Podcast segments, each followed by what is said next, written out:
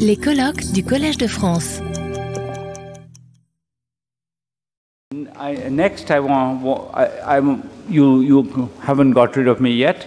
Um, I'm going to. There'll be a, a panel discussion now uh, with uh, two of my favorite people, Rachel Glennerster, who's associate professor of economics at the University of Chicago, who she was the from 2004 to 2017, she was the executive director of JPAL, and she was with um, Esther and me and, and a few others, the person who made JPAL happen. So she, she, you, she will be here and she will, to, she will talk about, she was um, then chief economist of, of, of uh, what was the first DFID and then FCDO, and has uh, both experience in, a, she's a researcher, she was in government, and she was a, a leader of JPAL. So, Santhosh Mathew uh, was, is, a, is now uh, lead, lead in social uh, and public finance, public finance policy in India for the Bill and Melinda Gates Foundation. But before that, he was a very senior bureaucrat in India a member of the Indian Administrative Service, and our co-author as well. And he's, uh, he, he will talk about his extensive experience implementing RCTs in government and taking that policy to scale. So with that, let me invite Rachel and Santhosh.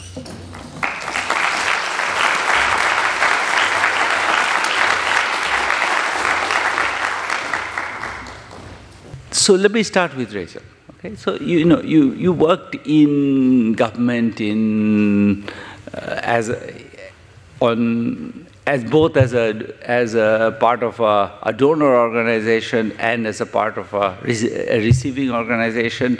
You have uh, you have thought about the question of you know how, how does one decide. Um, what's what's the right point to go to scale and you know you have seen it from both sides of it. And uh, maybe in the context of uh, of teaching at the right level uh, would love to hear your thoughts about you know the the process of scaling. What what, what how does one i mean one never has perfect evidence that it will always work right? So how what's what, how do you make a call? Uh, thanks. Uh, thanks Abhijit. great to be here. Um, I, I, often talk about economics is about um, optimizing under constraints. So, like formally, that's what we do as economists, um, and that's very much about what government is about. Um, it's you have to make decisions. You have to you you have to do something in the classroom. Um, and, you know, uh, teachers have to teach some way. So it's not that you uh, should be waiting until you have 100% certainty about something. You have to, you know, use the resources you have as best you can. Um, and that's the call that you're that you're making. It's you know what would we be doing otherwise, um, and what evidence do we have to uh, uh, that we could do something better. So let me just talk about teaching at the right level Africa, uh, teaching at the right level, which I started working on when I was, you know, working with you on, on studies in India. And I was, uh, and, and seeing this program work, and just because most of my experience up to then had been in Africa, I kept thinking, this problem is something that I have seen so many times in sub Saharan African classes.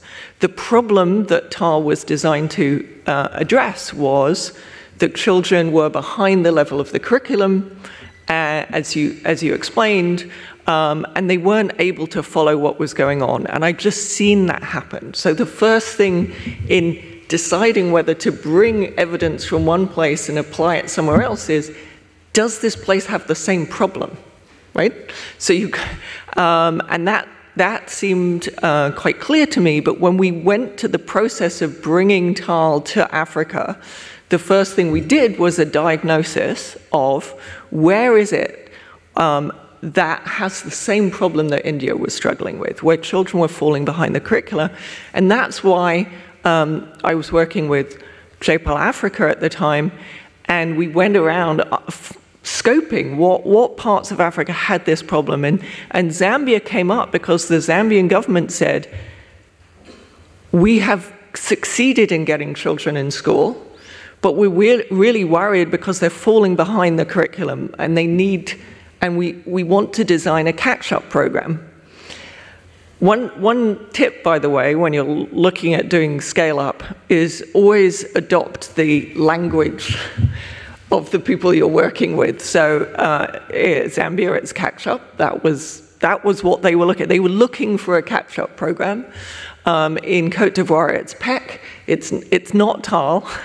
it's you know it's the words of the of the local country, um, and so by this point, we felt pretty confident that if you implement teaching at the right level, if it's in, in a context where this is the main problem, it's, it's addressing the problem that exists, and you can implement it, you know, then it will be quite successful.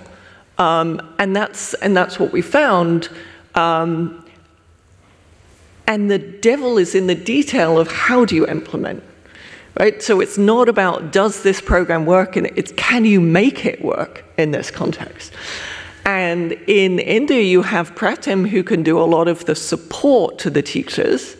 And a lot of sub Saharan African countries, there is not that network of local NGOs, you know, big, effective NGOs who are locally based who can support governments. So you have to have quite a different model, but it's about the implementation and getting designing the implementation to meet the needs of the local context.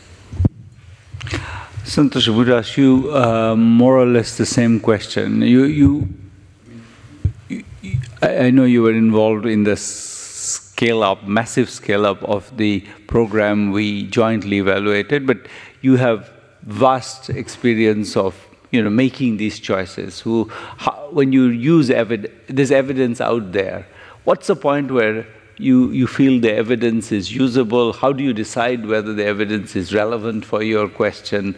Um, what, what's the steps from, you know, here is a nice uh, paper uh, published in a good journal to here is uh, something I really want to do. Uh, how do you persuade the political, uh, um, your political masters, uh, so to speak, and, and how, how does that process uh, go forward. Thank you. Uh, thank you for having me, and congratulations to JPAL on 20 years. So thank you for well done and being with us all these years. I want to pick up on what Rachel said about the use of language.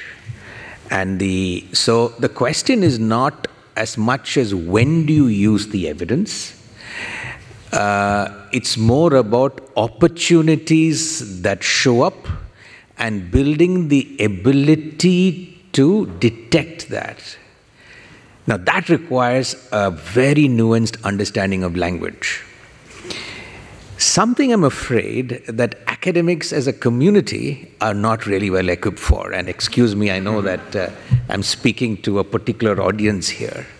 And that's why that partnership between the JPAL affiliates, uh, Esther, Abhijit, Rohini, uh, uh, really was productive.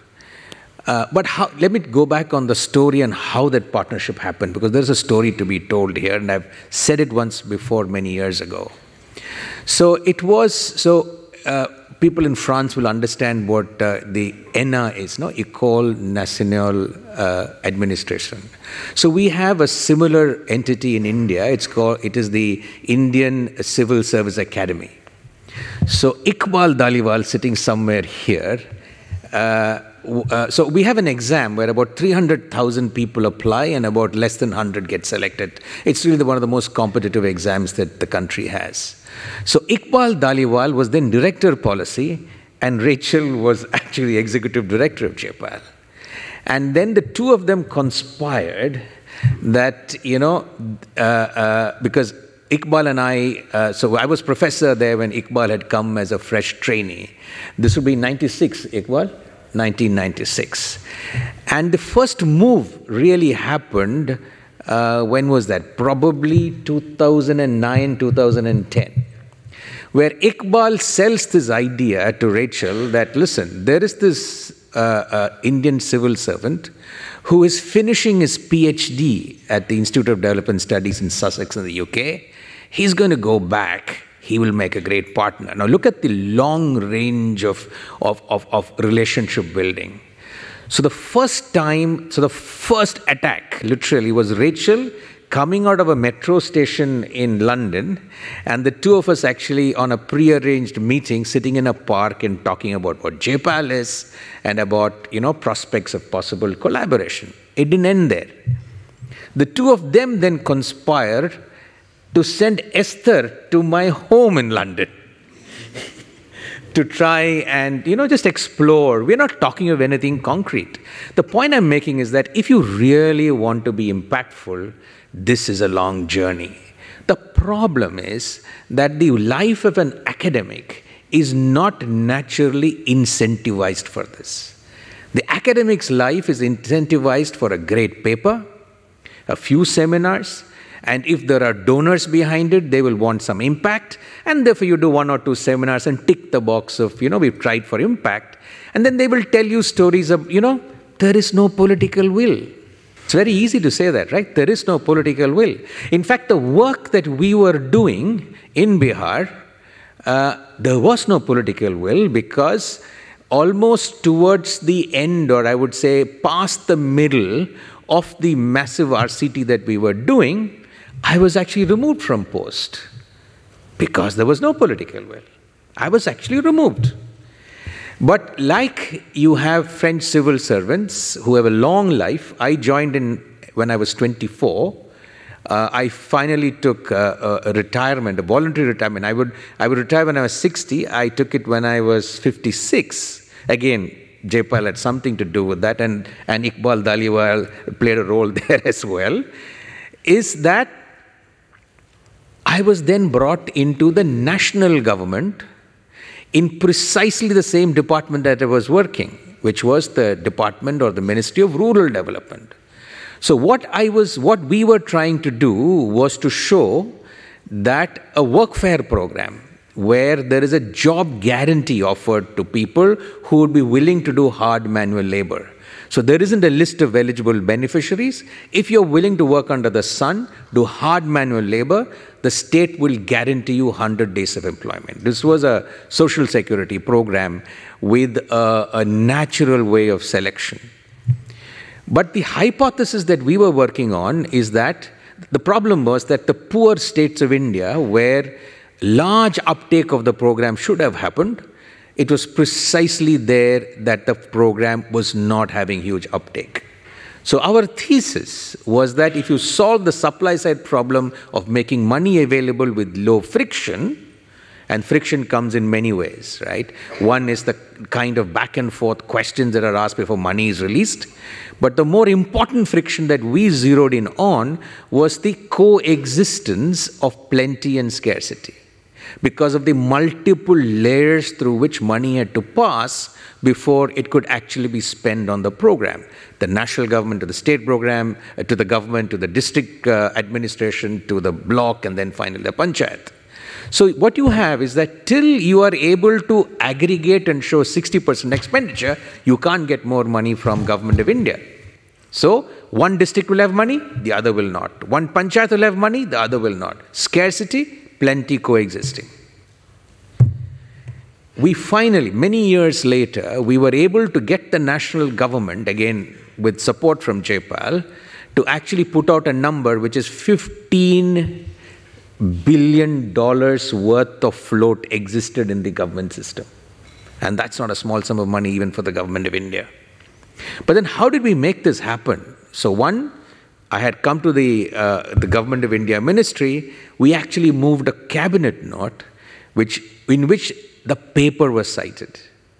It was yet not uh, you know, a peer-reviewed uh, journal paper by then, because that happened in 2020. Uh, it was still a working paper which we actually gave to our donors, 3IE, I think, at that, at that particular stage. But we were able to give a citation. So, what stage? You need a citation. Working paper will do provided the authors are of the credibility that we had in that particular study. I'm not having the credibility, I'm, I'm pointing to other people who are our, our, our research partners. That's number one. Number two, to be able to produce the 15 billion number is alarming. But what it gets you is it gets you year time.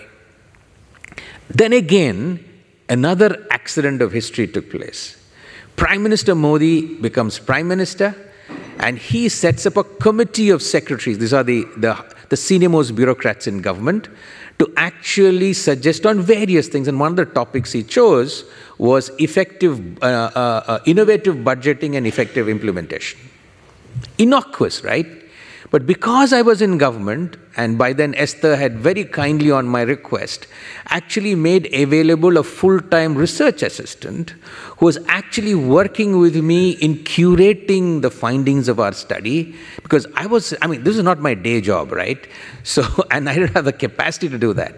But making available a, a, a, person who worked full time, almost for two years, and a partnership that started in 2013 this is 2023, and we are still partnering. She's just finished her PhD from UC Berkeley uh, and has become an academic in that period. And we are in the middle of almost completing an OUP manuscript. So I'm just talking about the the, the, the, the, the, the, the, the length of this partnership. But one more, and I will stop, is that we, because I was an insider bureaucrat, I had the opportunity to make a presentation to the group saying that here's this opportunity for reform. And I still remember the, the, the chairperson of the committee telling me, Santhosh, in a sense, we are colleagues. I was a junior colleague, he was a senior colleague. He said, God has sent you to me. God has sent you to me. Rachel's use of language. Our findings were curated in the language in which this committee could look extremely smart and insightful in front of a new prime minister. You're not going to curate these opportunities, ladies and gentlemen.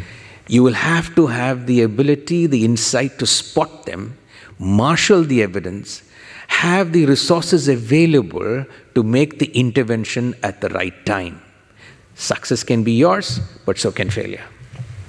Thank you. Um, you you heard Santhosh. Uh, he, he, sounds like that. So you, you, you what he you, what what he did doesn't tell you is that part part of the uh, the key to the building these partnerships with these, as he says, skittish researchers who just want to publish and go away, is to have somebody as charismatic and charming as him. And then, then you are hooked by his charm and, uh, and his promise of good food and all that. And so, so, so you sort of keep going, partly just, uh, just to keep hearing him speak like that. And uh, that's part of, the, part of the process of getting there. But um, thank you, Santhosh. Uh, so let me I, I, want to take something you said and ask, ask Rachel.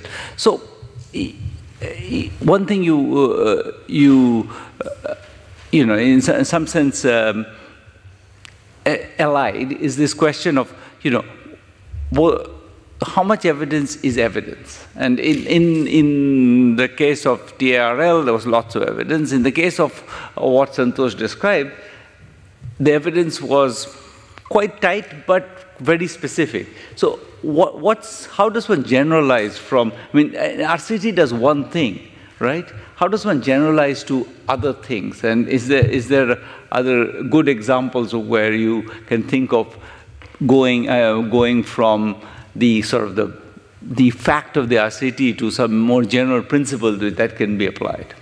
Um, yes. Oh.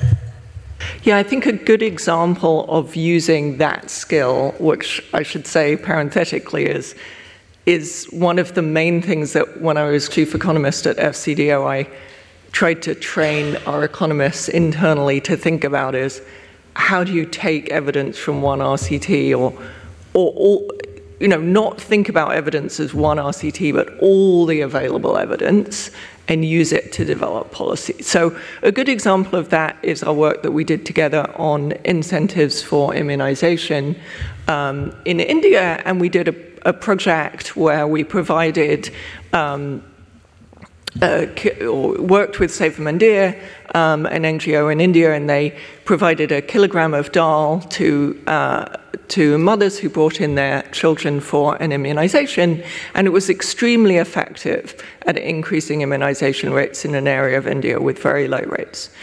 Um, and I then took that, I talked about that idea to some colleagues in Pakistan, um, and and we ended up developing a program which is uh, now just reached uh, 1.2 million children in Pakistan um, in the scale up. And we did test it again um, in Pakistan before we scaled it up. But there were still relatively few RCTs exactly testing that precise idea of you provide a small incentive to uh, to, and it leads to an increase in immunization. But if you step back and think about the more general question, there's actually a ton of evidence that people, A, aren't very good at getting um, investing in preventative health, right? There's a lot of evidence that, that we're not, as human beings, very good at doing things that have short run cost and a long run benefit.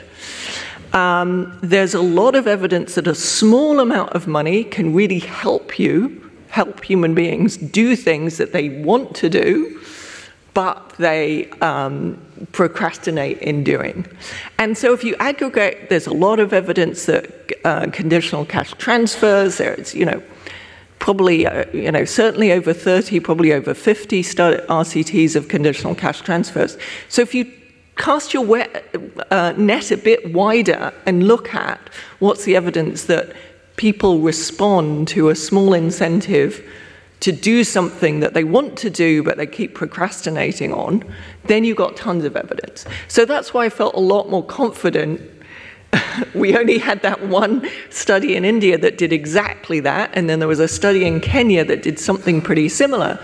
But the work was all in how do you design this to be scalable in Pakistan? Well, you can't go around handing out large quantities of dal, you know, to every in every clinic in Pakistan. Dal is um, sorry lentils, dried, uh, yeah, dried um, beans. Uh, so, and also, you know, lentils might not be the right thing to motivate people in a different context. So, you need to design the program to work. Um, in, you know, in, in, in urban Pakistan where we started. And I was also looking at it in Sierra Leone, and you would need a completely different way of doing incentives in Sierra Leone. So in Pakistan, we experimented, tried a lot of different ways to get people the incentive, and ended up by using um, mobile money, oh, well, mobile top up actually. So um, if you have, uh, if you pay for your for your phone, uh, you know you have to buy credit for your phone, and you can get sent credit to your phone quite easily. And in Pakistan, they have an um, electronic immunization record. So when you bring your child in for an immunization, it has a QR code on the immunization card. They scan that and they know exactly how many immunizations your child has had. They ha- it's linked to your phone number. Uh, they're sending you text messages to remind you. So that infrastructure is there already, and it's very easy to add on to that. You know, when you scan the QR code, you get it's about 70 cents in Pakistan um, to, if you get an immunization. So, so I was we did test it again in Pakistan and it was very effective. Um, but the main work was how much should it be? Should it be $2? Should it be $1? Um, and how do we actually deliver it? So there's a lot of, um, you know, people talk about the RCT, but the, most of the work is actually in designing the intervention to work well in the context where you're trying to scale it up. Mm, just as a coda to that, we did another RCT of that, exactly using mobile payment. But there we were interested in how does the amount of money matter, and and also does it matter? So we randomized that, but also randomized whether or not you would get paid for the every immunization the same amount or just for the last ones? Because the evidence and this is a good example of what Rachel said which is you have to look at all the evidence. The evidence suggested that people were quite willing and quite uh, capable of getting their children immunized for the first and second and even the third shot. But the fourth and fifth shots children need to get in India by law they're supposed to get five shots. Uh, the fourth and fifth shots is where all the deficit happens. It goes from something like 80% to something like 20% uh, in that gap. So, so we we dis- and I think we discovered that rewarding the last immunizations was the most cost effective way of doing it. So that's just to continue that story, uh, there isn't, you do something, as, as Rachel said, you don't stop. You do something, you take a decision, we, we're going to give incentives. If you don't know, then you maybe you do, you give the same incentive for every shot. But eventually, we, I think what the evidence suggests is rewarding the last shots is the most cost effective way of providing incentives. Although, interestingly, in, in Pakistan, we did the same thing of, you know, trying different amounts and different schedules, but um, the government just it's they just want to go with a flat amount because it's just simpler. You know so you've got to take that into account too because you know they're like yeah we want it like nice and simple so that people understand. So uh, santhosh um, is there a is there a place where some evidence that you know as we were discussing evidence is i mean rcts are we like them because they, they are both reliable and simple to interpret, but sometimes there's evidence that's also stares you in the face. And it's also, is there an example of somewhere where you felt that the evidence, you used evidence which was not from RCT and uh, you felt comfortable doing it? What, what's a setting where you would, you, what's an example of that?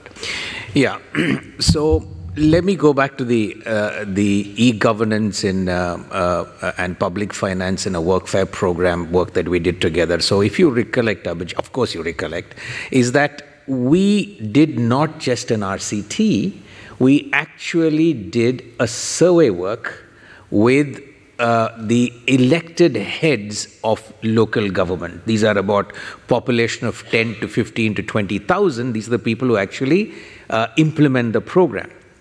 And why we felt it was important to do that survey work is because, you know, RCTs are driven by a hypothesis.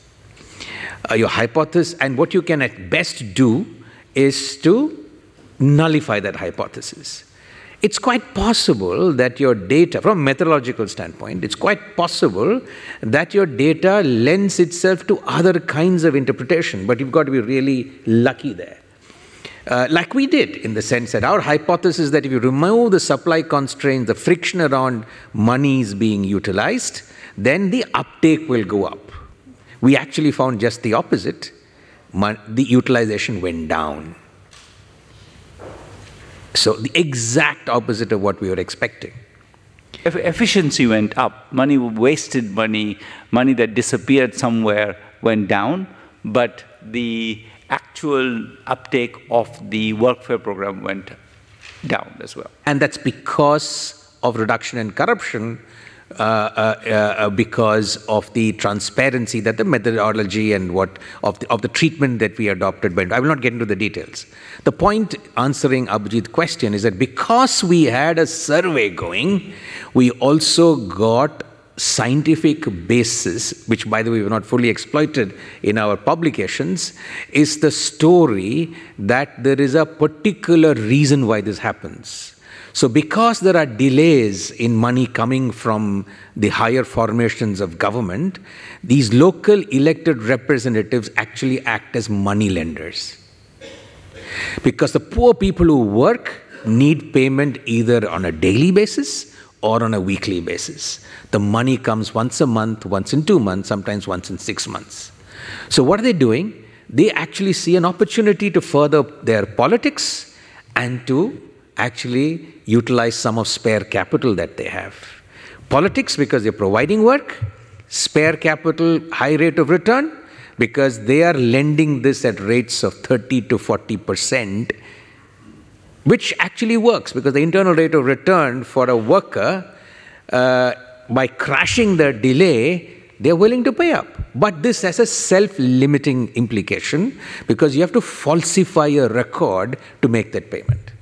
You have to say that you paid X to Y when you actually paid something like 20 to 30 to 40% less than X. So you can only give work to people in whom you have confidence that they will stand up for you when a possible investigation can come. So I'm, I'm talking here about the mixed methods. Although RCT was our arrowhead, we also had survey work going on.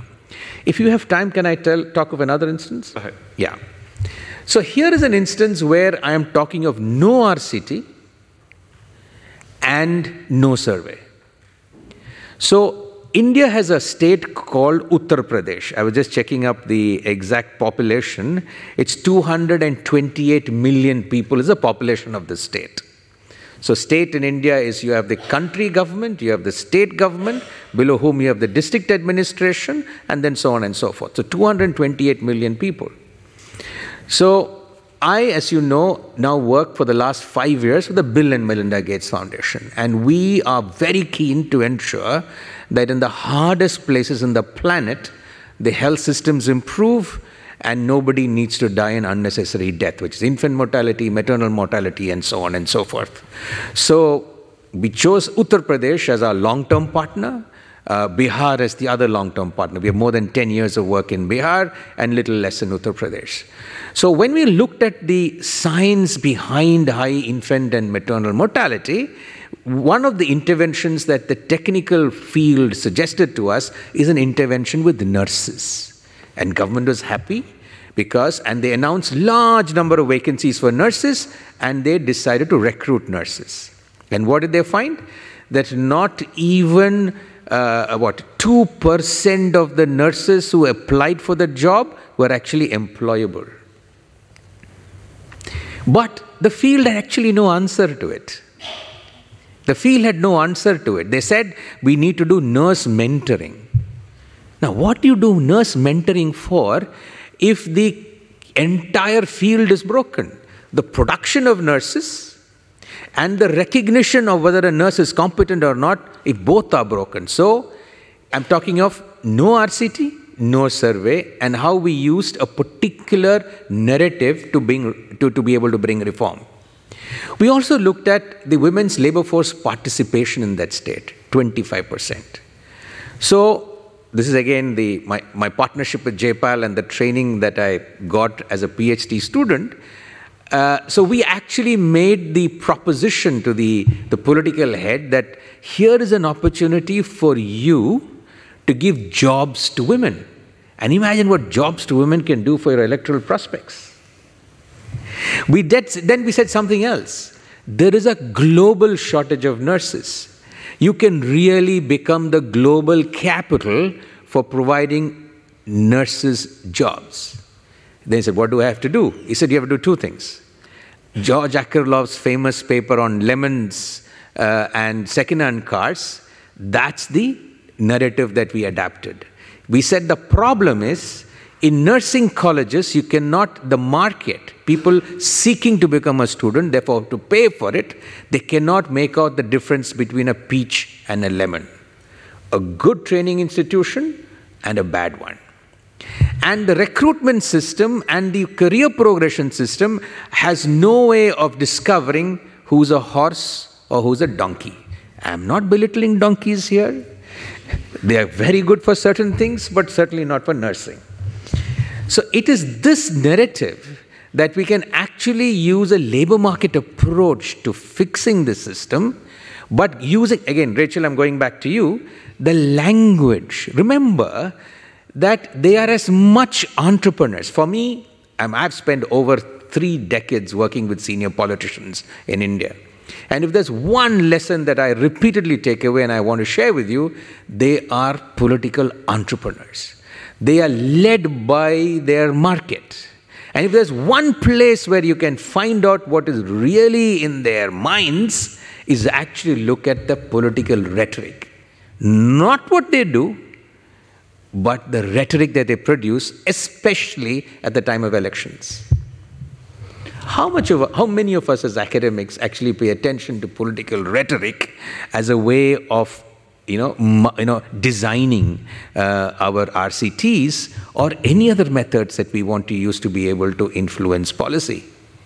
But here was his opportunity because I'm situated with a philanthropy, very closely interested in solving for a problem. And that's when we bring in the right narrative and open up for another RCT for sure. But we've already begun to influence. But I can assure you that this is not going to go far either inside my philanthropy, the Bill and Melinda Gates Foundation, or with politicians in other parts of India or the world till a proper RCT is done to be able to measure peaches and lemons, horses and donkeys, labor market approach, and clearing the information asymmetry, does it really work? Amen. Uh, um, Rachel, last words? Um, so I, I want to come back to the partnerships and how long um, and important those are. Um, you know, I started working in Sierra Leone in 2004, um, just after the end of the Civil War, and uh, over time we've been able to do some amazing things like, you know, randomize uh, the the the whether you do have a primary to select uh, the party, you know, who's going to represent your party in a given constituency. Well, how is that possible? It's because we've been working with people for decades and they trust us um, and we understand their language, what makes them tick, what might persuade them to be able to do things. Um, the partnership in Pakistan has gone back, uh, you know, again, you know, decades. Um, now, that might be a bit depressing for some younger people and think, well, it, you know, does it take decades before I can do, do work?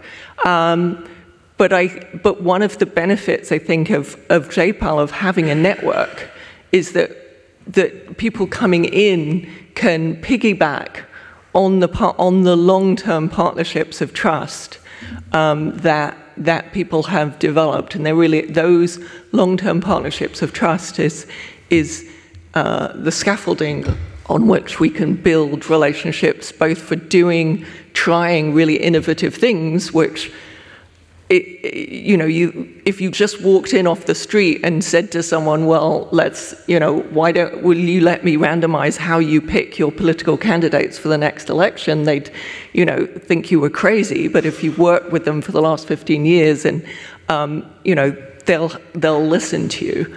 So, and then other people can come in and build that. So it's both for doing innovative ideas, but also then scaling them up. This, investing in those partnerships, I think, is the most important thing that anybody in this room can do to, to do better research and do better policy. On that note, um, I'm going to thank Rachel and Santhosh and uh, pre prepare you for the next session. Retrouvez tous les contenus du Collège de France sur www.college-de-france.fr.